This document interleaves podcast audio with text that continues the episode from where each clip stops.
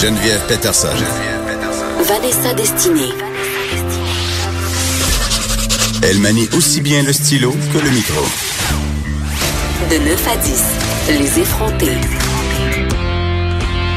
Alors Vanessa, on le dit plus tôt en début d'émission, c'est ta fête et ton cadeau à toi, de toi, euh, ça a été de te faire poser des rallonges de cheveux. Oui, absolument. Et euh, bon, c'est extraordinaire, c'est vraiment beau. Tout le monde est d'accord pour se dire ça. Mais Mais, mais, mais, mais, je, je ressens une petite culpabilité ce matin. Pourquoi Geneviève donc? Peterson. Pourquoi donc? Parce que l'industrie du cheveu est une industrie assez importante euh, qui représente à peu près 2 milliards de dollars euh, par année. Et on prévoit en fait que cette industrie-là atteigne les 7 milliards de dollars américains d'ici 2028. Donc une industrie en pleine croissance qui se fait souvent pour les femmes aux dépens de d'autres femmes. attends, je comprends pas parce que moi ce que je sais de cette industrie là, c'est que quand on se fait poser des rallonges puis qu'on choisit puis un petit tips à la maison, vous devez choisir les cheveux naturels là, parce que les cheveux synthétiques, c'est pas beau tout C'est non. Voilà. C'est très grichou, ça s'en mêle très rapidement. puis C'est comme lustré. Tout le monde sait que tu portes une perruque. Puis aussi les pas. Puis aussi les rallonges dans le sud, c'est non. Mais ça on fera un autre chronique Ah, ça, c'est non. Les tresses. Les hein. tresses, Ah, non. Euh, donc voilà. Mais euh, donc, donc, quand tu choisis euh, des cheveux naturels, il faut savoir que ce sont des vrais cheveux et qui dit vrais cheveux dit vraies femmes. Donc ce sont des femmes qui se sont fait couper les cheveux pour te les donner, pour tes À vendre. moi, femme noire qui habite dans un pays riche. C'est ça parce que ce ne sont pas des femmes de Ville-Mont-Royal. On s'en doute bien qu'ils se font couper les cheveux pour Vanessa Destinée. Non, elles, si elles le font, elles le font pour faire des perruques pour le cancer. Puis c'est tellement beau, puis c'est tellement philanthropique, puis waouh, waouh, waouh, waouh, j'ai le cœur sur la main. Donc, euh, fausse hypocrisie. En tout cas, moi, ça m'intéresse pas. Moi, j'y vais sur l'exploitation Tu des femmes. sur Ah, l'exploitation. exploitation des femmes pour avoir l'air de Beyoncé ce matin. Geneviève, c'est ma fête. C'est bientôt aussi le gala Dynastie Oui, dans lequel je suis nommée. Donc, on s'entend que grosse robe, gros cheveux, je vis un peu pour ça. Euh, on le sait que je suis superficielle, je le cache pas.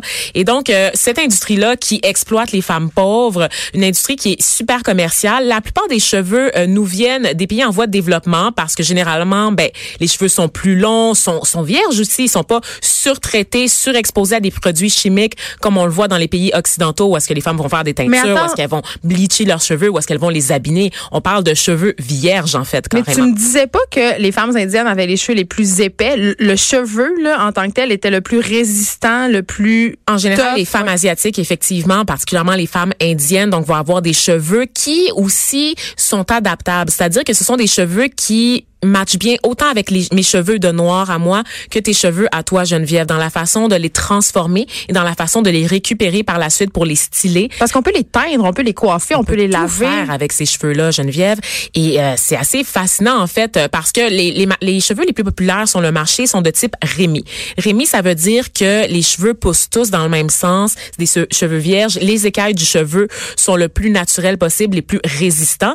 Et pour trouver ces cheveux-là, ben, il faut souvent aller dans des régions un peu reculées dans le monde, parce que c'est justement des filles dont les cheveux ont toujours été à l'abri de tous les polluants naturels qu'on retrouve dans l'air. Et euh, entre autres au Brésil, au Mexique, donc beaucoup de pays comme ça là, qui qui offrent des cheveux vierges intéressants. c'est dégueulasse, Vanessa. Excuse-moi, là, mais. Attends, attends, attends, Fait comment qu'on va voir ces filles-là, puis on leur coupe les cheveux courts. Oui, Ah. c'est plus complexe que ça évidemment. Donc tu dis que c'est dégueulasse, mais Ben, quand tu peu, regardes je me sens mal. quand tu regardes la- les cheveux de Ariana Grande, fameuse, f- euh, célèbre pour sa queue de cheval qui n'en finit plus de finir, quand tu regardes les cheveux colorés de Nicki Minaj, les cheveux frisés de, de Rihanna, la belle crinière, crinière de J-Lo, T'adores ça. On se sent inspiré puis on a le goût de ressembler à ça. C'est ça qui explique la Est-ce que j'ai le goût de ressembler à ça au détriment des femmes exploitées? La réponse est non. Ben la réponse c'est que cette industrie-là continue de croître, que tu le veuilles ou non, Geneviève Peterson. Donc euh, oui, il y a une volonté, il y a une demande, et même que la demande est plus forte que l'offre. Et c'est pour ça en fait qu'on va, euh, on ouvre la porte à des dérives encore une fois parce que comme la demande est plus forte euh, que l'offre, beaucoup de femmes se font raser la tête contre leur gré. Et ça c'est vraiment le côté sombre de cette exploitation-là, parce qu'il y a l'exploitation de base, donc des femmes qui elles, par exemple, vont donner leurs cheveux pour nourrir leur famille, qui vont généralement être payées 3 dollars, euh, gros max, là, pour une tête complète de cheveux rasés. Et il y a aussi des femmes qui se font agresser dans la rue, donc dans certains pays qui se font agresser à l'arme blanche, c'est ce qui se font couper les cheveux de force pour que ces cheveux-là soient revendus sur un marché noir. Évidemment, c'est beaucoup mieux de privilégier des, des cheveux obtenus par le consentement parce que tu peux en obtenir plus. C'est une tête rasée versus deux, trois mèches coupées en passant à motocyclette. En ciseaux. oui, c'est ça. C'est un peu... un, un drive-by de cheveux. C'est vraiment... Tu ris, mais c'est vraiment comme ça que ça ben se oui. passe, Geneviève. Et on le sait... C'est euh, un rire nerveux. Je un rire... parce que, bon, la plupart des cheveux, euh, des faux cheveux sont traités en Chine, mais comme je le disais, ils peuvent venir de différents pays, euh, notamment des pays qui sont en guerre ou des pays où il y a des conflits, parce que c'est une autre façon d'exploiter les femmes, notamment au Venezuela, par exemple, où, euh, en fait, le, la, la, hausse du taux d'inflation, la baisse du pouvoir d'achat fait en sorte que les femmes doivent se trouver d'autres alternatives, n'est-ce pas, pour nourrir leur famille. Et donc, la vente de leurs cheveux devient alors l'option la plus viable. Mais on retrouve ça aussi en Ukraine, par exemple. Donc, on n'y penserait pas parce qu'on a beaucoup parlé de l'Asie. En Ukraine, où il y a eu un conflit pendant longtemps, on sait que les femmes ukrainiennes sont exploitées de toutes les façons, les femmes en Europe de l'Est. Oui, beaucoup de travail du sexe, de trafic humain, justement, dans ces régions. humain-là implique aussi parfois le fait de devoir céder ses cheveux. Il y a même un rapport qui, euh, qui est sorti il y a quelques années qui disait que des gardiens de prison en Russie et en Ukraine rasaient euh, de force la tête des femmes, des prisonnières et revendaient leurs cheveux en fait. Et c'est ça l'enjeu parce que même quand tu essaies d'aller chercher les cheveux de manière éthique, on connaît toute cette histoire de femmes indiennes qui euh, offrent leurs cheveux en offrande dans des temples en Inde et donc ces cheveux-là sont généralement récupérés. C'est une des sources d'approvisionnement les plus éthiques, si on peut dire entre guillemets, reste que ces femmes-là, ben, on prend leurs cheveux puis on leur donne rien. Là. Tu sais, elles, elles offrent ça en offrande au temple, mais les gens du temple les revendent, les redonnent à du monde qui font beaucoup, beaucoup, beaucoup d'argent là-dessus. Donc encore une fois, c'est une forme d'exploitation qui est très douce. Tu sais, les femmes ne connaissent pas la valeur de leurs cheveux et c'est une, une, industrie qui capitalise là-dessus. C'est une industrie qui capitalise aussi sur la culture du secret parce que tu vas voir n'importe quel coiffeur, tu lui demandes d'où viennent ces cheveux-là, puis il va dire ah, je connais pas la source. Ben, je comprends. Mais j'ai envie de te poser une question, Vanessa, puis je peux pas m'empêcher de te la poser. Comment une fille comme toi, qui se revendique féministe, ok, qui fait des, qui fait de de la situation des personnes racisées, son cheval de bataille. OK, t'es toujours ici en train de te déchirer la chemise puis de parler de la situation des personnes racisées, de l'exploitation, euh, des, des trucs classistes. J'ai l'air tellement lourde dans la façon que tu me décris. Non, t'es pas lourde, mais... C'est message que tu de m'envoyer. Non, puis on a tous nos paradoxes. Moi, la première, tu sais, mais, mais c'est un beau paradoxe que tu as accroché sur ta tête ce matin. là. C'est beau, mais en même temps, j'ai envie de te demander comment tu fais pour vivre avec ça, puis aussi pourquoi tu veux des cheveux longs, parce que les cheveux longs, de tout temps, c'est associé à la séduction, à la féminité.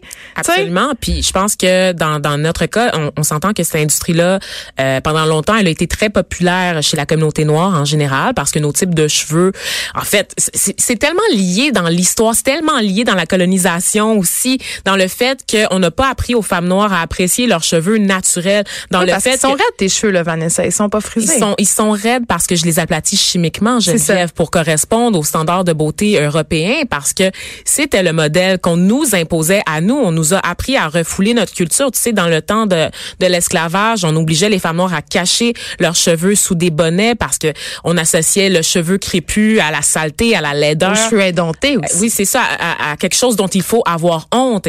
Et c'est les femmes, en fait, ont développé cette culture-là chez la communauté noire.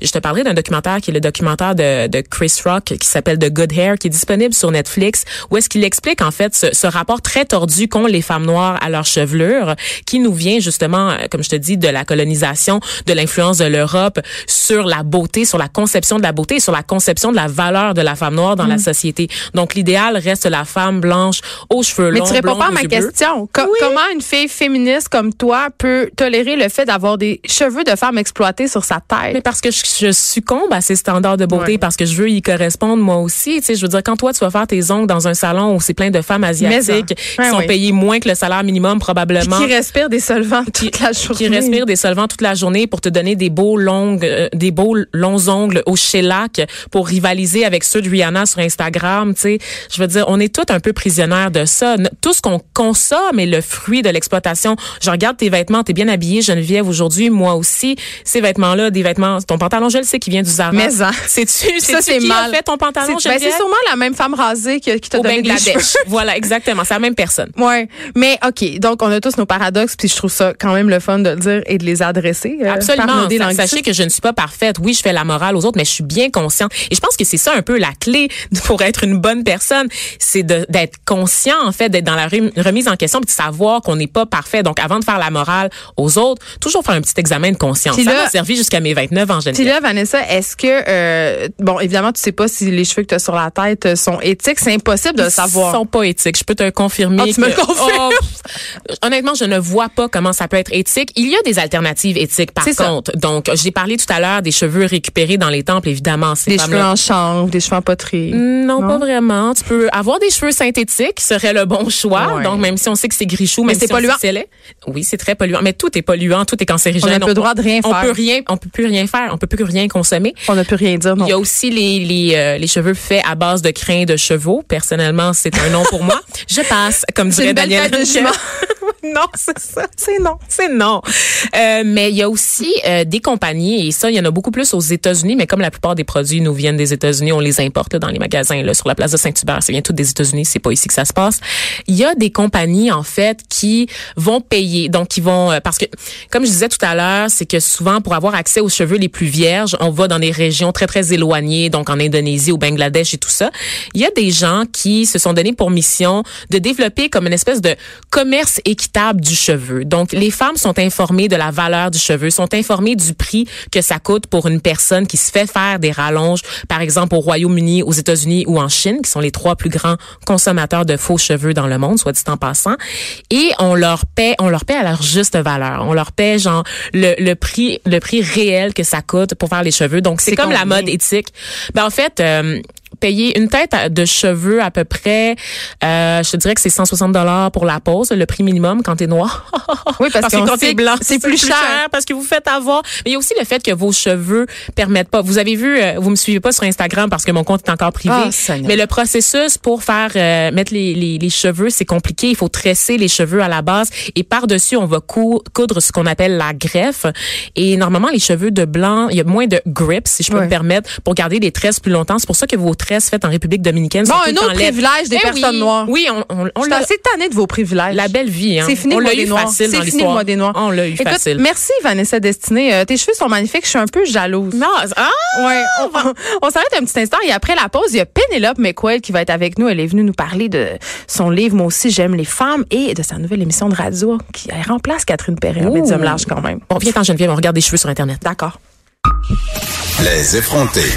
De 9 à 10.